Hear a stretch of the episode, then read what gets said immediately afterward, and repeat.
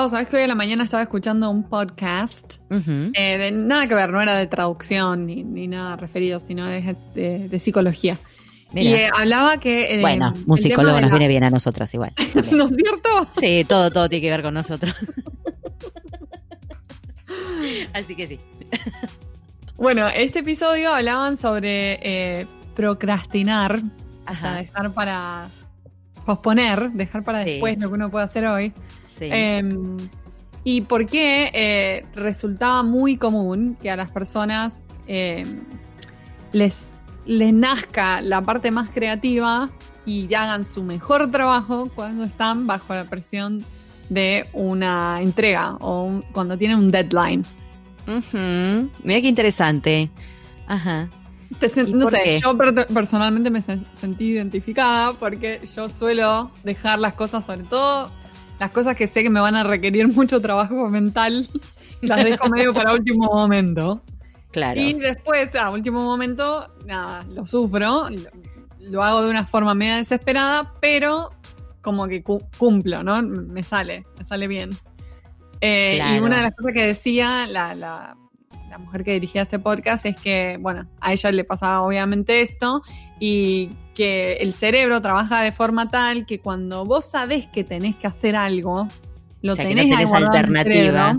claro. Tal cual, tu cerebro lo tiene en cuenta y está pensando ya, aunque inconscientemente, está pensando ya en eso que tenés que resolver. O sea que muchas veces el proceso creativo necesita de ese tiempo como donde no estás activamente haciéndolo, sino que estás como, no sé, caminando, haciendo otras cosas tu cerebro ya está trabajando en eso que tenés que hacer y cuando finalmente te sentás a hacerlo, eh, como que te trae más, eh, más ideas o cosas que, venía procesando ya en el... Hmm.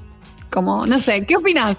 Muy interesante lo que estás diciendo, porque a mí me pega en distintos, en distintas cuestiones. Mira, te paso, te paso a contar. Por ejemplo, si yo tengo que. me ha pasado eh, muchas veces, bueno, no tantas. Eh, escribí, yo escribí algunas rutinas cómicas, ¿no? Para mí. las escribí para mí. Entonces, ¿qué me pasó? Cuando tuve que escribir una que a mí se me ocurrió porque yo quise, fue una cosa. Cuando tuve que escribir algo porque me pidieron o porque surgió la posibilidad, más, más concretamente hace años, por ejemplo, me contrataron para animar el Día de la Secretaria y yo fui 10 años secretaria. Entonces, el, contacto vino por mi hermana, una amiga de ella, y dije, este es mi momento para hacer catarsis de esos 10 años. Este, trabajando de secretaria. Entonces, claro, cuando tengo que hacer algo así, que tengo un objetivo, tengo una fecha límite, me dieron como dos, tres meses para hacer eso, o sea, tuve mucho tiempo. La realidad es que lo escribí en los últimos días antes de presentarlo. O sea, concretamente lo escribí antes de presentarlo, pero lo estuve pensando un montón de tiempo. Entonces, en ese sentido, yo sé que funcionó así que necesito ese tiempo de pensar y de no estar activamente escribiendo pavadas, que además es re frustrante, porque vas a empezar a escribir y no te sale nada y te querés matar. Sí, cuando no estás inspirado es lo peor que te puede pasar. Entonces forzar la página en blanco. Y el forzar tortura. te mata toda la creatividad. Entonces, si vos ya sabés que podés, que funcionas así, decís, bueno, necesito tanto tiempo porque necesito pensar en esto y, efectivamente mi cerebro le va dando vueltas y le, o se me van ocurriendo cosas y qué sé yo. Y después cuando te sentás a escribir, lo escribís. Me pasó muchas veces, dos, tres oportunidades mínimo. Con el trabajo es como, sí, pasa algo similar eh, cuando no te queda otra... Sí. Nada, Con las traducciones específicamente lo que pasa también es que te genera frustración por ahí el deadline, sobre todo si es un deadline medio urgente, porque te quedas con la sensación de si hubiera tenido más tiempo, hubiera podido hacerlo mejor, investigarlo más, como darle una... No, y sabes que para mí ese último momento, que cuando tenés así el, el hacha en el cuello, yo creo que te pueden llegar a salir opciones mucho mejores a nivel lingüístico o creativo. Es cierto. Pero yo siempre tengo miedo de que se me pasen otras cosas. Claro. Como que se me escapen, no sé, cuestiones de puntuación o no me dé cuenta de algo. Sí, no tuviste tiempo de revisarlo bien, que son esos pequeños Entonces te quedas con ese miedo, ¿viste? Claro. Es decir, me pidieron que use tal comilla y se me escapó otra comilla, no sé. Claro, esos detallitos que son también importantes. Sí. Sí, para mí tiene que, o sea, con lo que respecta al proceso creativo, como que re tiene sentido. Tiene todo el sentido. Pero no sé si es tan aplicable por ahí a nuestro trabajo. A menos que sea justo algo. Depende, claro, del trabajo que haces. claro. También por otro lado, cuando, cuando vos haces, yo ahora estoy haciendo mucho trabajo creativo y me doy cuenta que si realmente estoy muy hasta la, hasta la manija, la creatividad eh, pierde. Claro. Como que tenés que tener espacio de, no estar eh, forzando e, el, músculo, digamos. Porque si no, mm. también es como que lo gastás. Sí, sí. Es difícil. Sí, mm. es, difícil encontrar ese equilibrio. ¿Qué le pasarán a nuestros podcast escuchas? ¿Qué opinarán de esto? Escríbanos. Y también es muy difícil, eh, ojo, esta situación que estamos viviendo, ¿no? De encierro. Porque. Mm, total, total. Porque si vos no encontrás un outlet de todo esto, o salir a caminar, esto que decías vos, ¿no? Salir a caminar, sacar a pasear al perro, bañarte una hora, no sé, algo. algo que no sea estar sentado frente a la computadora, porque si no, yo creo que el cuerpo te, te, te bloquea, la, se, te bloquea la energía creativa. El cuerpo te pasa factura, dice mi mamá. Sí, y no es con crema pastelera, no, factura de las otras. No son bollitos de dulce de leche. no son cañoncitos con dulce de leche. No, no, no, no, no. Bueno, y ya entramos a la pava. Bueno, para hacer honor, ¿no? A ese talento que tenemos. Imagínate si algún día pudiéramos como traducir con, con, este nivel de pavada con el que hablamos. Yo, ¿Qué puede llegar a salir? Me intriga, me intriga un montón. Potenciales clientes, contáctenos después de escuchar esta intro. No estaría como para ponerla en LinkedIn, ¿no? buenísimas traductoras. Eh, en serio, en serio, créanos. Les juro, les juro que esto es simplemente un recreo. bueno, presentamos a nuestra invitada, mm, María. Dale que sí. Hoy tenemos una invitada que es genia y rockstar, ¿qué puedo decir? Total, total. Así que eh, lo dejamos con Lorena.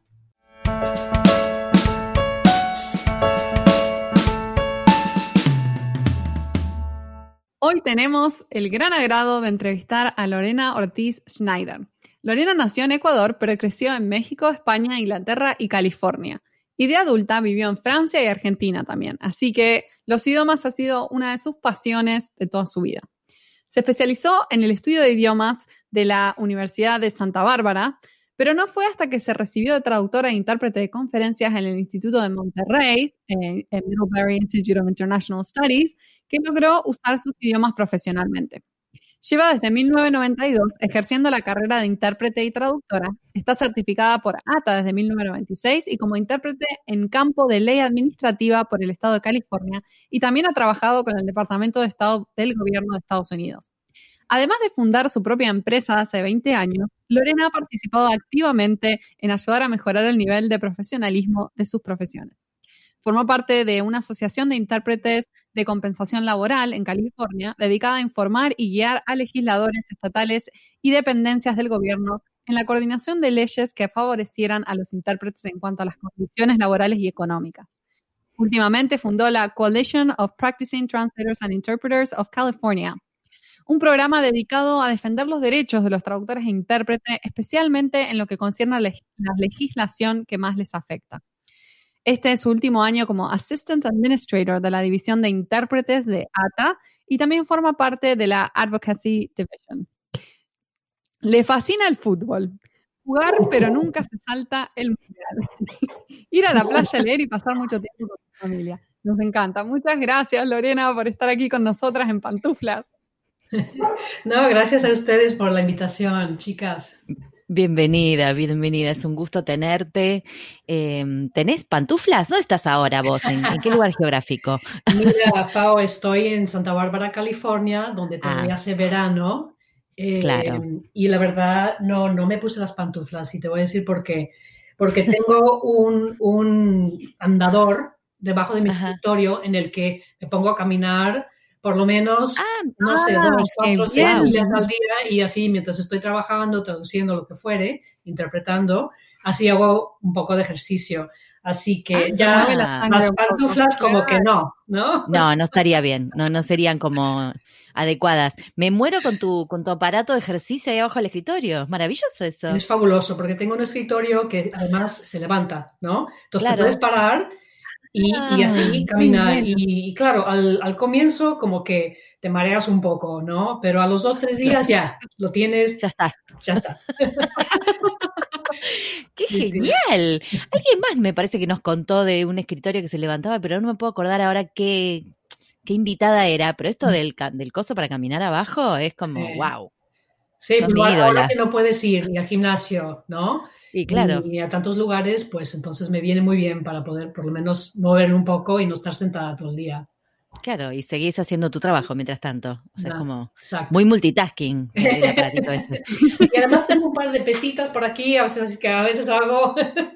No, me mata. ¡Ay, qué genial! quiero, quiero ver una foto tuya haciendo todo, como interpretando, con las pesas. Yo te voy a mandar una foto. Traductor orquesta. Qué bueno, me encanta. Bueno, entonces hoy triangulamos eh, California, em, Milwaukee. Y bueno, Buenos Aires, que ya me, contaste que conoces. Sí. Estuvimos charlando ahí en el off, eh, que nos contó Lorena que vivió en Buenos Aires, así que ya conoce las particularidades de esta hermosa ciudad. me fascinó, me fascinó. Qué bueno. Tengo muy buenos recuerdos, muy buenos recuerdos. Qué suerte que te, hemos tratado bien. No, si tenemos, los argentinos tenemos muchos efectos, pero en general somos buena onda, ¿no? Súper buena onda, súper buena Tratamos bien a la gente. Lorena, bueno, ahí tuvimos que acortar un poco tu, currículum porque siempre fue una cuestión de tiempo, ¿no? Pero está buenísimo todo lo que, lo que venís haciendo, lo que hiciste. Em, y notamos que no pasó mucho tiempo entre que empezaste a trabajar como intérprete y que fundaste tu propia empresa. Así que nos intriga saber cómo, cómo fue dar, ese paso, ¿no? ¿Qué te motivó a ir para mm. ese lado? Vale, bueno, pues mira, la verdad, eh, nunca tuve la intención de fundar una empresa. Lo que pasó fue que, es que tuve suerte y se me, presentó, una oportunidad y básicamente lo que pasó fue esto. Yo ya llevaba eh, unos cinco años trabajando para las agencias y tal eh, y la dueña de una de ellas, con las que trabajaba bastante, tuvo que abandonar su empresa. Y uno de sus clientes más grandes, con quien yo ya había trabajado bastante, eh, había tenido una relación bastante amena, me llamó y como él apreciaba el trabajo que yo hacía, me decía siempre, oye, eh, eres una muy buena intérprete, eh, qué bien lo hiciste. O sea, me apreciaba, ¿no? Porque yo creo que en ese entonces, te estoy hablando de 1994, 5, 6, 7, la mayoría de los intérpretes entraban a la profesión con muy poca formación. Y como yo ya traía todo lo de la maestría del instituto, pues se notaba, ¿no? La diferencia. Hay una diferencia, claro. Sí, entonces me llamó un buen día y me dijo, mira, ya sé que criar a tus dos hijos es tu prioridad, pero necesito que me ayudes porque Wanda se fue. Em, y lo que pasó fue que él tenía en ese entonces cinco oficinas en cinco ciudades, acá en esta zona, ¿no? Entonces, para mí esa propuesta fue muy emocionante, pero también tremenda a la vez, porque como tenía a los dos pequeñajos en casa y mi marido entraba a trabajar de chef en un restaurante al mediodía, yo solamente trabajaba por la mañana y a la tarde yo me dedicaba a los niños. Entonces, eh, no sabía cómo iba a hacer para manejar un suministro de todos los intérpretes de los clientes de, este señor, ¿no? Este abogado. Es. Wow. Entonces, como, pues ya saben cómo es la vida, ¿no? En ese momento, mi marido de 35 años, Martín, que es divino, tiene un corazón enorme y es muy buen padre, estaba atravesando por un momento muy difícil en, en su profesión, porque había recién entrado a abrir un nuevo restaurante y estaba trabajando, qué sé yo, 14, 16 horas al día. Y habían tres días a la semana en que no veía a nuestro hijo mayor, Leo, despierto, porque Leo había empezado el kinder. Entonces Martín llegaba muy tarde y nosotros salimos muy temprano a la mañana. Entonces, pues esto lo tenía destrozado, ¿no? Eh, pero cuando se presentó esta oportunidad, yo le dije, mira, vamos a hacer algo tú para de trabajar, yo monto este negocio, ¿no? Eh, y a ver cómo nos va. Así no tenemos que dejar a los chicos en daycare o en el cuidado de otros. Y si me va mal, pues no pasa nada. Vuelves a trabajar en algún lado, yo me dedico a los chicos principalmente y chao, ¿no? Y bueno, fue así que comencé. Este cliente me puso a cargo de una de las oficinas porque yo le dije, eh, no sé, eh, y repartió la... Cinco suena muy intimidante. Sí, súper intimidante, ¿no? Porque además yo no tenía experiencia en, en, business administration, ni mucho menos, o sea, yo no tenía ni idea.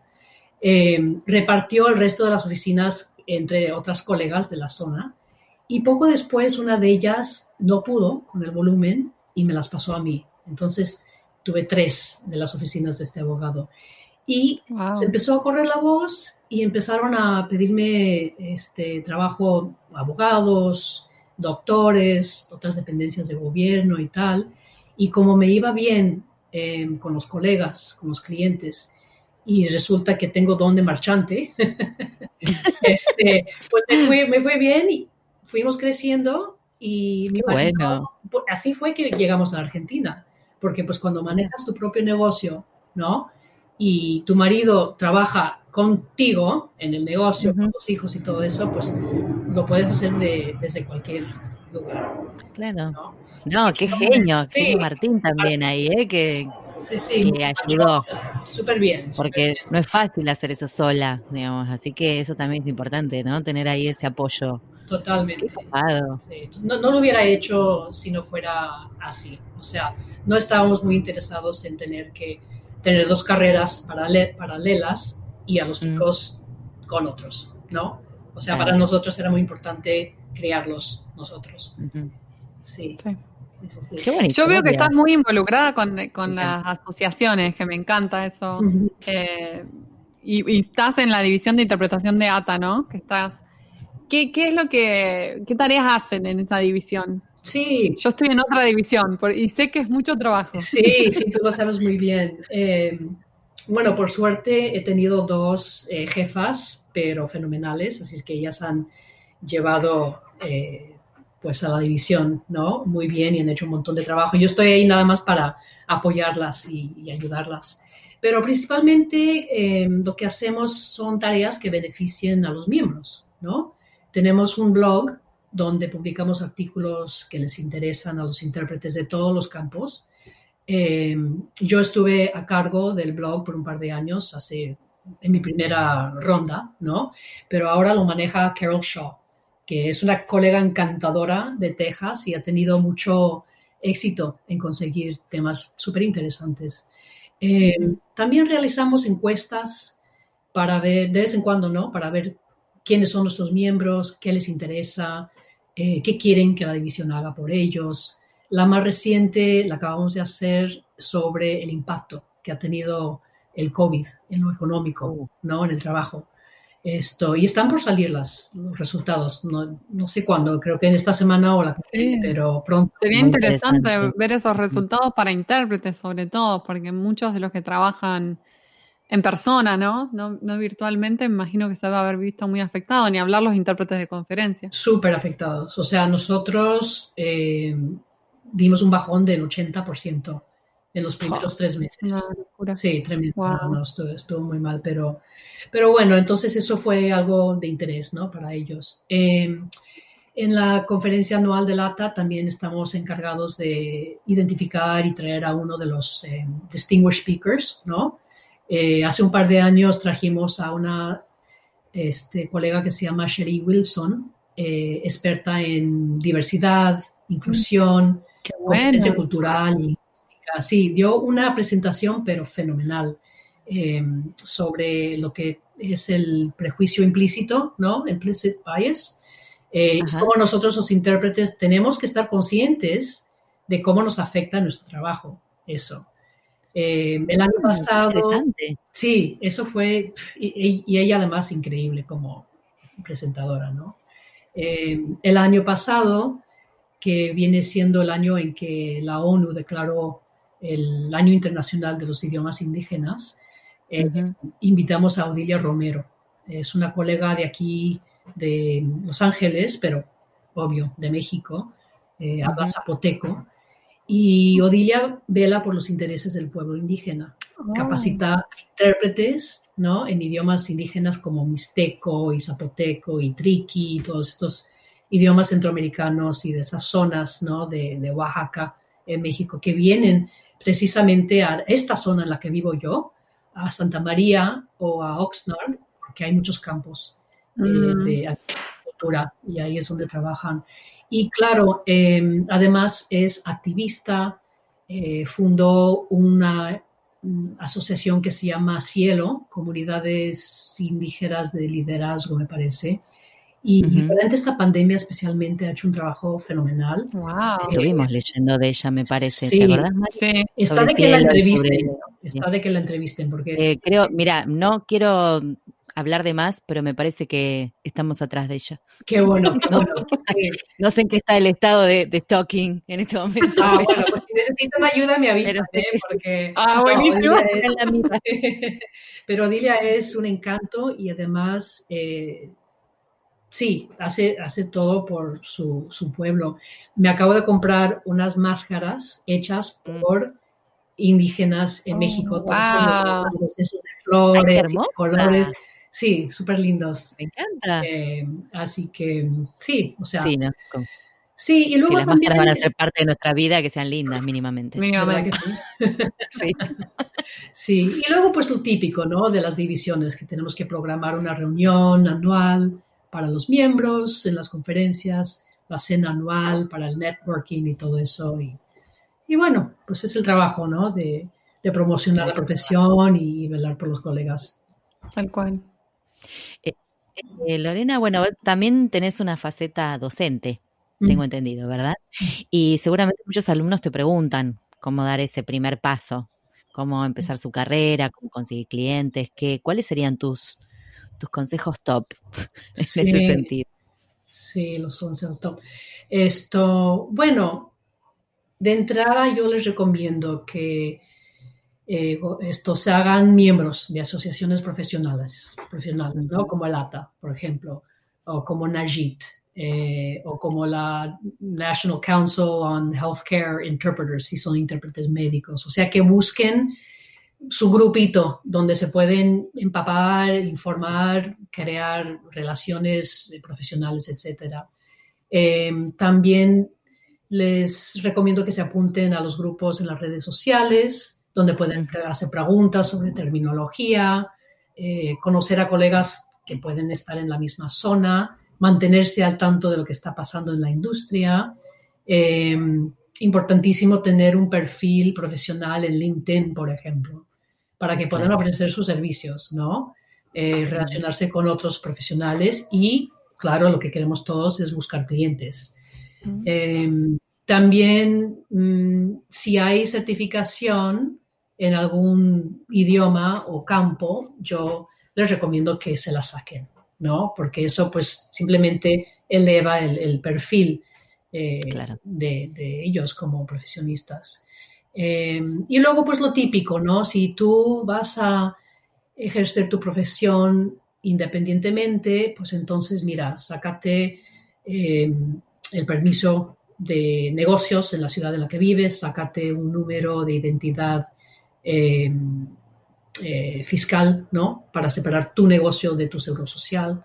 Esto, Claro. hazte tus tarjetas de presentación, crea un, eh, un email address, un ¿no? correo electrónico profesional, déjate un mensaje de voz profesional que no sea, oye, soy la mami del, de Leo y, y Marquito, ¿no? con el perro ladrando atrás, porque Claro, son claro. cosas que para nosotras, obvio, ya lo sabemos, pero no lo saben, no lo saben, Claro. ¿no? No, es verdad que al principio más de uno manda currículum desde, no sé, la dirección pispireta loca y arroba Yahoo, si no, no va, no va, no va con el perfil No profesional. va, no va, exactamente. Y, y claro, porque queremos que se presenten como profesionales y no como si fuera una changa, ¿no? Ahí va, Exactamente. ahí está. Sí, y ya lo saben. Ya lo saben, porque yo vi esa, ese video fenomenal que pusieron en YouTube, Qué genial. pero es así, o sea, la gente a veces piensa que cualquiera puede hacer lo que hacemos Y, claro, si no, eh, si no haces algo de lo contrario para presentarte como una persona preparada, profesional, etcétera, pues te van a tomar, ¿no? Así. Sí. Tal cual, es tal cual eso. Un changuero. Yo quiero que hablemos eh, de la famosa AB5, que es esta ley que salió en, California. El año pasado hablamos con Amy Benavides, que estaba involucrada. Eh, vos eh, estuviste, formaste la Coalition of Practicing Translators and Interpreters of California. Creo que hay buenas noticias ahora. ¿Cómo vienen los avances de, California? Yo estaba residiendo en California, así que a mí me, me tocó muy de cerca esto y estuve participando, donando y mandando cartas y, como podía, donde lo que escuchaba que podía hacer, yo participaba. Ay, muchísimas gracias, pues todo, todo eso ayudó, la verdad, eh, Marina. me alegro. sí, sí, tenemos buenas noticias. Este, la profesión avanzó bastante en este año y sí se logró. Se logró que la nueva ley que se llama AB 2257 incluyera a los traductores e intérpretes en la lista de profesionales o de profesiones eximidas de la AB5. Así es que fue un, logro inédito, eh, fue un trabajo en equipo. Eh, como dices tú, todos los colegas se sumaron, eh, tanto los colegas como las, las agencias, las compañías, los clientes, ¿no? imprescindible, la verdad, impresionante el esfuerzo que se realizó y que se logró. Y todo esto a base de, eh, como dicen acá, los grassroots, ¿no? Porque, o sea, a la, larga somos nosotros los que elegimos a los que nos representan y ellos trabajan para nosotros.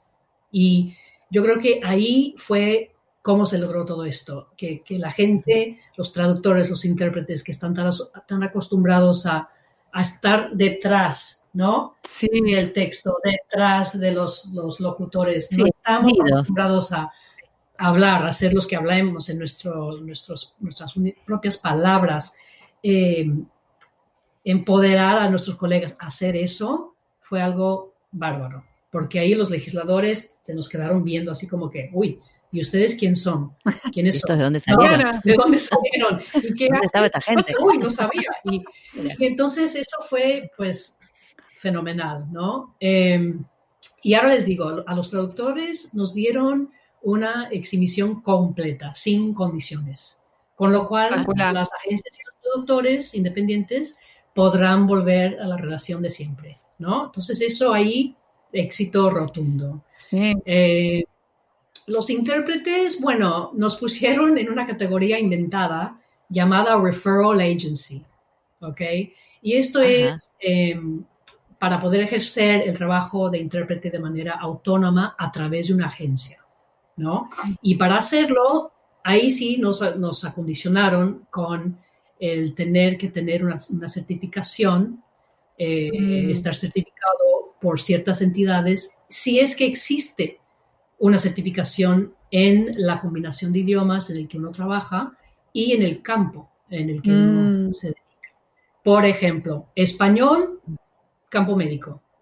Si no tienes la certificación de CCHI o eh, CMI o del Estado de California en lo médico y en español, este, te tienen que clasificar como empleado. Mm, mira vos. Eh, claro, pero existen, existen intérpretes médicos profesionales que no tengan alguna de esas certificaciones. Claro. O ah, claro, sí. Pero mira, la verdad es lo bueno del requisito es que va a obligar a quienes están trabajando sin esa certificación médica disponible en el español, por ejemplo, eh, en el ámbito de compensación laboral, donde por ley supuestamente tienes que tener la certificación para prestar los servicios o para que te paguen. Em, claro. Esto va a ser algo que, les va a, a, instar ¿no? a ir a sacarse la certificación y espero que eso cree, cree una mm, igualdad de oportunidades, porque en los últimos cinco o seis años hemos visto que los intérpretes certificados en ese ámbito han perdido mucho trabajo a los que no lo están.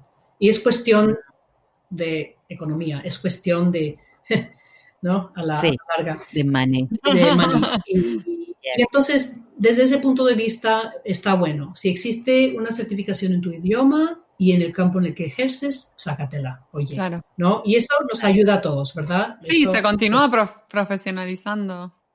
Exactamente, eh, la profesión, digamos.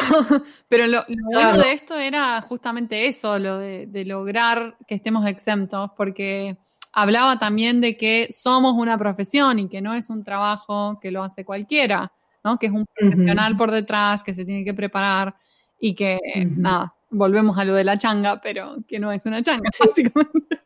Sí, sí. Y, y sin embargo, hay idiomas, ¿verdad? y campos en los que no existe la certificación. Claro. Entonces ahí nos vimos con un problema muy grande. Eh, y lo bueno es que esta ley dice que para los que no hay avenida de certificarse en, qué sé yo, eh, el idioma o, el campo, entonces ellos también quedan fuera. Por ejemplo, ah, los intérpretes en las escuelas, ¿no? Claro. Que, interpretan las escuelas. No hay certificación en ese ámbito. Así es que la ley permite que ellos sigan trabajando de manera autónoma con agencias. Y quizás algún día cuando se desarrolle esa certificación, pues entonces ahí uno va a tener que, ir y sacársela, ¿no? Y, para mí eso fue el resultado directo de la labor que se realizó eh, a través de la coalición para informar a los legisladores a cargo de redactar este idioma, este, este lenguaje, ¿no? Eh, de la ley sobre la manera en que funciona nuestra industria.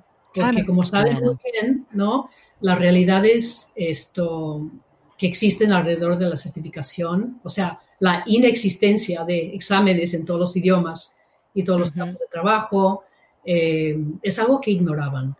Eh, les dimos a conocer, por ejemplo, que existen estándares desarrollados por el ASTM, por el ISO, estándares que, por los que las agencias y los intérpretes serios se rigen, que existen instituciones de capacitación donde uno aprende a, interpretar de manera profesional, eh, que tenemos códigos de ética, que en el Departamento de Estado tienen exámenes, ¿no? Que uno tiene que tomar para llegar a ese, ese grado. Eh, y luego, pues también que hay asociaciones tan antiguas como la TALS, the American Association of Language Specialists, ¿no? Creo que llevan ya 60 años o algo así, que eh, tienen ciertos requisitos que uno tiene que cumplir para poder formar parte de, de esa asociación. Entonces, en otras palabras, que la ausencia de una certificación administrada, ya sea por terceros o por un gobierno, eh, en el caso de la certificación de intérpretes judiciales, por ejemplo, em, que existen otras maneras de demostrar que uno reúne los requisitos para ejercer una carrera de intérprete de manera ética y profesional. Exacto. Es re importante lo que estás diciendo, porque mm, eh, yo justamente te iba a preguntar concretamente qué acciones habían hecho para lograr que esto fuera, se diera vuelta, digamos, ¿no? Porque en un principio la IB5 era una amenaza. Y, mm, y, esto que mencionas está bueno porque hay mucho desconocimiento todavía, claramente.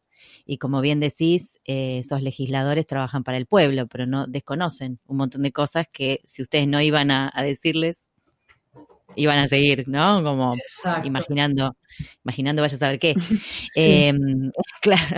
Entonces, bueno, además de la coalición, ¿qué, otras cosas, qué otras cosas eh, organizaron o qué otras movidas armaron como para generar un poco más de conciencia? Em, bueno, identificamos ciertos colegas que tenían algo que decir, que tenían un, you know, ¿cómo se dice? Una, una historia muy no sé cuál es la palabra, pero importante, eh, y les ayudamos a redactar un op-ed. ¿Cómo se dice en español un op-ed? ¿No? Eh, Ay, no sé cómo es op-ed. El otro día lo vi, no sé. Pues es, un artículo que se publica en un... Como de opinión, ¿no? Sí, como de opinión, exactamente, pero em, para, para, como dices tú, eh, traer conciencia acerca de algo. ¿No? Mm. Y entonces lo que pudimos hacer es, no sé cuántos, cuántos hubo, unos, una media docena o algo así, pero eh, poner esas, esos artículos en, los medios de manera muy estratégica, en un momento muy estratégico, cuando estaba sucediendo algo en el desarrollo de las leyes y lo demás, para que todos los legisladores se dieran cuenta de lo que estamos hablando, de esto de las certificaciones. Eh, no sé si vieron el, informe de NINSI sobre las certificaciones y el hecho de que hay, hay, no sé, no me acuerdo cuál era el, porcentaje, pero un porcentaje muy mínimo de todos los practicantes en California que tienen una certificación. Mm. Porque yendo para atrás en enero o febrero, una de las leyes que iban a proponer iba a requerir que los traductores también estuviesen certificados. Y nosotros les dijimos, a ver, a ver, un momentito, porque la ATA solamente certifica en tres idiomas, 13, 13 idiomas, ¿no? Claro. Eh, entonces, ¿qué iba a pasar? O sea, si nos iban a imponer unas regulaciones eh, totalmente inaceptables, pues iba a destrozar eh, todo esto del trabajo que hacemos, el trabajo global, etc. Em, y, básicamente, pues, a nivel distrito por distrito, colega por colega, em, conseguimos reuniones con los staffers de los legisladores, ya sea en la asamblea o los senadores, en también momentos muy puntuales. Em, yo y nuestro nuestro líder, por decirlo así, nuestro, eh, el que contratamos, ¿no? Para que nos ayude con todo esto. Asistimos también a ciertas reuniones con ciertos staffers eh, para apoyar a nuestros colegas, porque todo tenía que ser a través de los colegas que estaban en el distrito tal. Claro, nosotros no podíamos entrar a hablar con este senador si, no era nuestro senador. Entonces, pues, apoyar a los colegas de esa manera.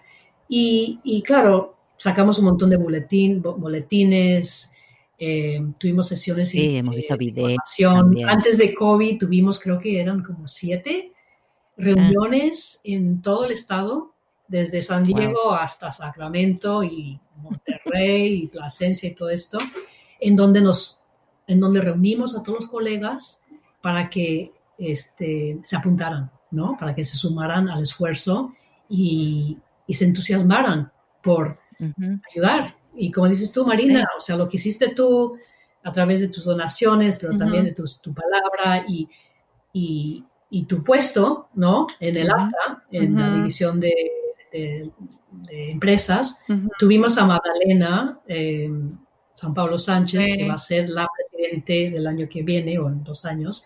Ella también hizo mucho por eh, los, sus colegas en California. Y claro, como ella es californiana y tenía a su senador y a su asamblista, pues eso ayudó también un montón, ¿no? Qué bueno. No, está buenísimo, porque nosotros vemos yo desde acá vi mucha agitación en redes, por ejemplo, ¿no? LinkedIn con Esther Hermida sobre todo, ¿no? Que me tenía como muy al tanto del tema. y Amy, bueno, después conocimos a Amy, Gloria, pero mm, ya el hecho de movilizarnos, esto que vos decís, de salir de atrás de la computadora, salir de atrás de la pantalla, este, es genial. Sí, y lo que se generó de comunidad, porque era todos los traductores apoyando a lo que estaba pasando en California, no era solo la gente de California, que creo que eso también fue bastante... A mí me inspiró bastante.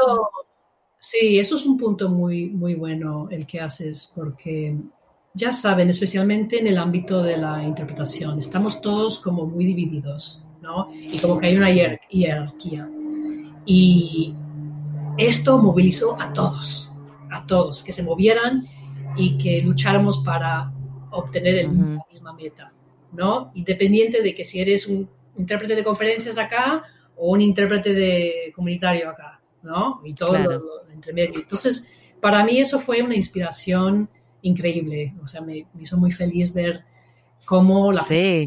dejó de lado sus cosillas para, para, lograr algo que pues no solamente nos beneficia a nosotros, los traductores, los intérpretes, pero a nuestros clientes y a la gente ¿no? que utiliza nuestros servicios, especialmente en lo de la interpretación. Ya saben que pues hay mucha gente que accede a los beneficios gubernamentales, ¿no? Médicos, educativos, de vivienda, un montón de cosas, pero también a las grandes empresas que se basan en los traductores profesionales para hacerles lucir bien en el mundo global. O sea, eso representa un montón de dinero para el estado de California también. ¿no? Por supuesto. Concientizar a los legisladores que formamos nosotros, tanto los traductores como los intérpretes, una función vital en California fue importantísimo, ¿no? Porque cuando se dieron cuenta de lo que hacíamos, nos escucharon. Y dense cuenta que de las más de 400 profesiones a que, eh, eh, que afecta el AB5, solo somos muy pocas las que sacamos esta extensión. ¿eh? Creo que mm, somos, no sé, menos de 50, me parece. Y el hecho de que los intérpretes y los traductores fueron unos de, creo que son 15 de esta nueva ley, AB 2257, oye, eso demuestra, ¿no? Gran trabajo, gran, que se ha movido muy bien. Lo que tuvo que hacer y la verdad todos deben de estar muy orgullosos de sus esfuerzos. No solamente la bueno. sino que todos, todos. Oh, yo, yo, te agradezco a vos, Lorena, porque tu aporte fue invaluable. Sos como la rockstar de, de lo que sucedió, así que muy, muy agradecida. Sí, gracias, pero la verdad, eh, como dijiste anteriormente, me encanta el fútbol. ¿No? He jugado fútbol toda mi vida, toda mi vida. Qué genial. Eh, ya sabes que en los años 70 eh, las chicas no jugaban fútbol. ¿eh? No, es verdad. fútbol. Es más, cuando yo vivía en Argentina ya tenía 42, 43 años y estaba jugando en un equipo de, internacional. Y fuimos a jugar en un torneo, un pequeño torneo. Y estaba un equipo de chicas de eh, ay, me voy a olvidar el nombre, no, no fue eh, uno de los equipos. ¿Un club era? ¿Un club de fútbol? ¿De Boca, River, uno de estos? No era de Boca, no era River. ¿Cuál es el, el, el de Ferro Independiente. Independiente. San Lorenzo. Independiente. No. Independiente, ¿el rojo? rojo con azul. ¿Independiente? Eh, San Lorenzo. San Lorenzo. San Lorenzo, vale. Entonces, jugamos contra las chicas les dimos una paliza. y esto es en el, en el 2006, 2007, ¿vale? Porque todavía ahí en Argentina no se jugaba muy, muy bien el fútbol. En esa época no, no, estaba muy, por lo menos muy promocionado. Y el director técnico se me acercó después y me dijo, oye, ¿puedes formar parte de nuestro equipo porque te necesitamos, eres una muy buena jugadora. Tengo 42 años, estas pibes tienen 20 años, o sea, ni hablar. Me van a matar. Pero les cuento esto porque soy súper competitiva, ¿no? Y, y, lo que me encanta del fútbol es que es equipo, es un equipo. Y claro, tienes, tienes el líder, tienes el número 10, tienes a Maradona, pero la verdad es el equipo el que gana torneos, el que gana juegos, el que gana partidos. Exacto. Y es verdad, yo monté la coalición y lo que sea, lo demás, pero no lo hice sola. esto se hizo en equipo y es la única manera de, lograr. Se hizo en equipo, pero vos llevabas la camiseta 10. y alto golazo metieron, ¿eh? Alto golazo. qué genia, qué genia. Em, no, la verdad, un, placer, este, porque habíamos estado hablando de este tema. Bueno, María, Marina por ahí estaba más empapada del tema y, lo vivió más en carne propia, pero mm. eh, de verdad que admirable, admirable que y realmente se merecen ese genial resultado. Ay, pues muchas gracias. Ha sido un muy buen trabajo. Lo que me encantaría es que una vez que se termine la pandemia podamos tener una fiesta enorme. Ay, por sí, hay que hacer una fiesta. Por favor. Y que me dejen ir. No, no me dejen. Te compramos el boleto, Pau. Argentino me delata enseguida. Eh, te cuento, Lorena, que en esta tercera temporada em, estamos haciendo una pregunta. Bueno, en todas las temporadas terminamos con una pregunta de corte filosófico, pongámosle. Eh, esta no, no iba a ser menos, digamos, y con las temporadas nos ponemos más, más malditas, te diría yo. Así que te vamos a hacer una pregunta complicada, pero no tan complicada porque no hay respuestas correctas e incorrectas, digamos. Esto es simplemente, ¿no? Cada uno le pega el viaje como le pega.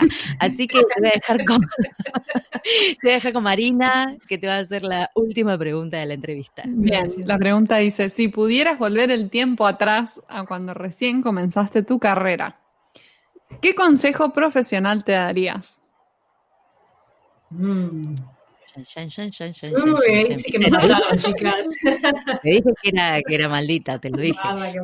pero es bueno, eh, yo creo que lo que quizás lo que me diría es tener más paciencia. Hmm. No te estreses por lo que está fuera de tu control. Que todo, Bueno, todo tiene su tiempo, ¿no? Y, y no pasa nada si te equivocas o si cometes un error, eh, porque la vida se va desenvolviendo en la manera en que debe desenvolverse, ¿no? Y si puedes afrontarlo de esa manera, te va a traer mucha paz. O sea, tranqui, como dicen ustedes los argentinos, ¿no? Tranqui, claro. Te calmas, es lo se que dice yo ahora. diría, porque yo creo que al, al comienzo, la verdad, eh, era tan, tan seria y quería hacer todo perfectamente bien que quizás por ahí me puse demasiado estrés, que algo que no fue bueno para mi salud, esto, Claro. eh, para los que me rodeaban y todo lo demás. Y, y la verdad es que te tienes que, que cuidar, ¿no? Te tienes que cuidar para ser de servicio a los demás. Así que tranqui, tranqui. Mira consejo. Sí, muy bueno. Tranqui, Lore, tranqui. No corras tanto que en el primer tiempo te quedas sin aire, te dirías, por ejemplo. Exactamente, Pau, Padre exactamente. Hay que medirse. Sí, sí, sí, tienes razón.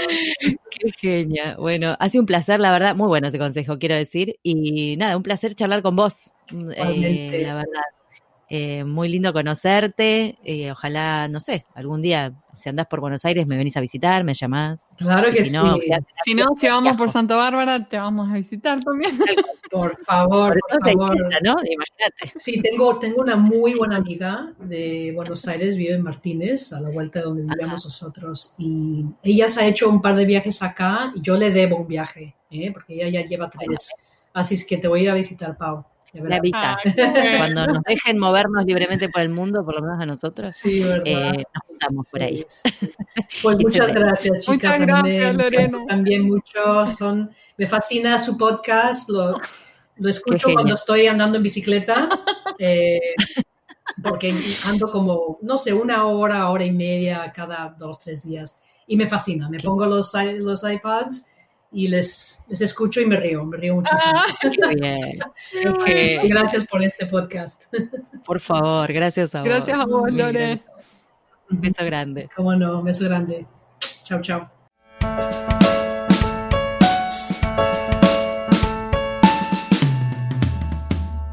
Y ahora con ustedes, el momento catártico del programa. Los invitamos a escuchar al traductor karaoke. ¿Pao? ¿Pao?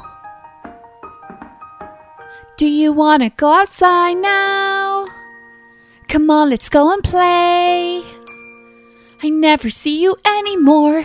Come out the door, it's like you've gone away.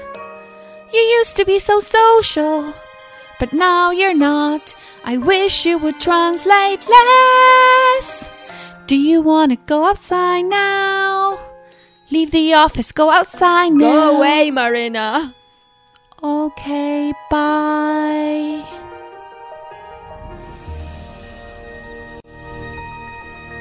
Don't stop the flow, don't interrupt. I have to finish, don't make me get up. Spell check, QA, I must proofread. Do something wrong, and every PM will know. Gotta work, gotta work, can't have a life anymore. Gotta work, gotta work, that social girl